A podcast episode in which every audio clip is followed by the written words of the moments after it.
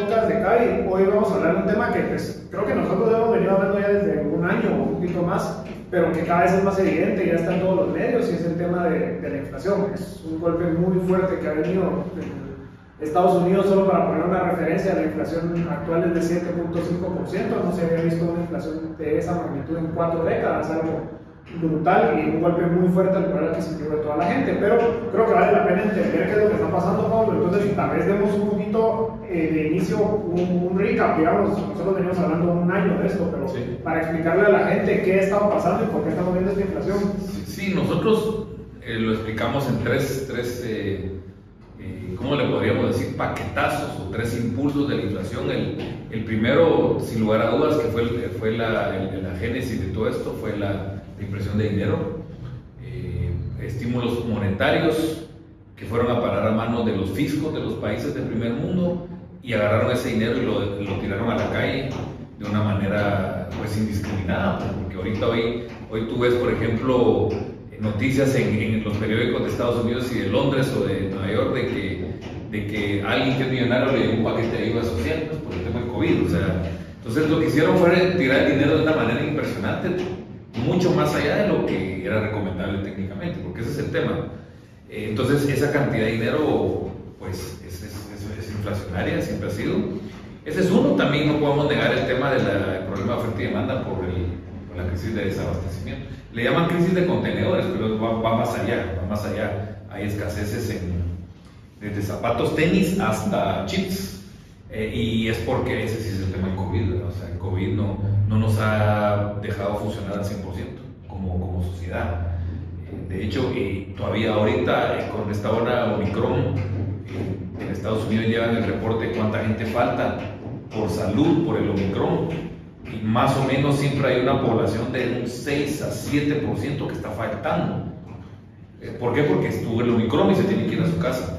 Entonces, se podría decir que no estamos así. Entonces, eso hace que haya menos oferta y los precios altos. Y por último está la crisis energética europea, que ahorita tiene como desenlace también o, o una guinda adicional al pastel, podría decirse, como Ucrania Rusia, pero la crisis energética de Europa arrancó, diría que octubre del año pasado, cuando empezó el invierno. Claro. Empezó el invierno y todo se disparó por problemas de restricciones. Y ahí no, creo que no vamos a entrar hoy en la plática tanto del tema de, de Rusia y Ucrania, pero totalmente invitados a que puedan ver el otro podcast que estaremos publicando, en donde pues, con Diego abordamos este tema en muchísimo más detalle y creo que les va a ser bastante interesante. Pero regresando un poquito al tema de inflación, también creo que vale la pena definir o recordarle a la gente qué es inflación, sí. porque entonces se empieza a hablar de que es inflación porque está subiendo el precio de la gasolina pero eso no es inflación, o sea, en palabras muy sencillas, inflación es cuando una amplia gama de bienes y servicios suben en un periodo de tiempo determinado que generalmente es un año. Entonces, ni es inflación, si, o sea, el tema muy puntual de que subió la gasolina por Ucrania, o sea, eso no sería inflación porque es un periodo muy corto de tiempo y es solo un producto. Pero estamos hablando de inflación porque ha subido así como la gasolina, ha subido el trigo, ha subido el maíz, ha subido eh, materiales industriales, ha subido todo. Entonces creo que también vale la pena recordarle eso a la gente porque nosotros nos asustamos desde hace un año con el tema inflacionario porque lo que vimos fue un movimiento generalizado en todas las materias primas, al menos que se cotizan en bolsa. ¿no? Sí, totalmente. Y eh, a veces, y no es por criticar, pero a veces veo periodistas de locales e internacionales, decir, miren, hay inflación y miren, evidencia pone que aumentó el tomate, pues, o sea, como tú lo decís, es un tema que tiene que subir al unísono muchos productos, no solo, ni siquiera un segmento. Si me están subiendo solo los vegetales verdes, eso no es inflacionario, lo que está pasando es un aumento de precios de vegetales, pero habría que ver qué pasa con la ropa, otro tipo de comida, los industriales.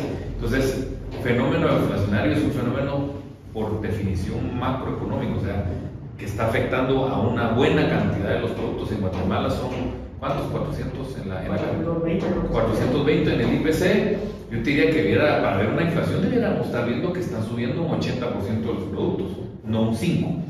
Entonces sí, es un fenómeno macro, no es micro. Si hay un problema de que se disparó el precio de los lácteos, es un problema microeconómico que está afectando solo el sector de lácteos. Eh, que si pasa también, ¿verdad? o sea, por ejemplo, cuando eh, ha, habido problemas de, petróleo, a veces no es macro, sino que es un problema puntual de eso y se dispara. O también eh, cuando han habido heladas, cuando, ha habido heladas es un problema puntual eh, que se pierde cosecha y se dispara el precio de eso que se perdió, pero no tiene nada que ver con el, cobre, la ropa, los útiles y otro tipo de, de productos. Entonces no es maco. Pero ahorita sí lo estamos viendo. Ahora sí, totalmente. todo. Está subiendo todo. Yo, yo me atrevería a decir que no hay ninguna materia básica que esté, que, que esté igual que en el precio del 2019. No todos están arriba. Estoy pensando en mi cabeza, pero no, no, no, hay ninguna. O sea, todos estarán, lo mínimo estarán un 30, 40 arriba, pero, pero hay unas que han subido 100, 150. Y el gas de Europa es el que más se lleva a las palmas, 300% arriba. Sí. Pero hasta, hasta ahorita, digamos, o desde hace un año hemos venido viendo esto, pero ya pensando un poquito a futuro, ¿qué panorama es el que, que estaríamos viendo? No, yo creo que va a venir, la inflación no es para siempre, ¿verdad? Porque, porque el, el, debate entre los economistas es que si esto es transitorio o no, y entonces, pero no definen qué es ser transitorio. Para mí transitorio es un periodo de seis meses.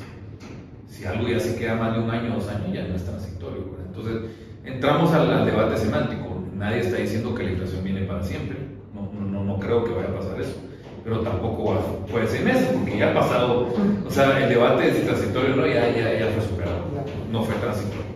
De hecho, la Reserva Federal ya estuvo diciendo que iban a quitar la definición sí. de transitorio de, de la Eso fue en noviembre, después de que ya se les pegó por todos lados la crítica, pero ya llevamos un año entero con inflaciones muy por fuera de la banda y nos quedan por lo menos, yo calculo, otros 18 meses. De aquí a 2, 3 años creo que la inflación va a empezar a ceder, pero a un costo, ¿verdad? Hay un costo, un costo económico. Porque ahí es el otro tema que no hemos hablado hasta ahorita. O sea, el ingreso de las personas no se ajusta de la misma manera, entonces hay una pérdida de poder adquisitivo impresionante. Y a ver desaceleración. Porque, bueno, en, en, economía decimos que la solución de los precios altos son los precios altos. Eh, porque cuando algo está muy caro, ¿qué hago yo? No lo compro. Y al no comprarlo, bajo la demanda y hace que el precio empiece a bajar. Entonces, esos son los mecanismos de mercado que hay que dejarlos funcionar. Así como funcionan para abajo, funcionan para arriba. Entonces, yo creo que esta inflación alta va a generar la génesis de la desaceleración de la inflación, pero no ahora, sino que de aquí a. un costo de desaceleración económica, porque viene una baja en la demanda. Exactamente. ¿Por qué? Porque así funciona la ley de oferta y demanda. Cuando algo está muy caro, yo compro menos de eso, así de sencillo. Y eso va a funcionar ahora, ya va a empezar a funcionar. Y eso provocar una desaceleración que probablemente acarrea desempleo, desempleo y pérdida económica, ventas. Pero es, es, es el ciclo, ¿verdad? O sea, no, no, porque la gente dice, ¿qué podemos hacer?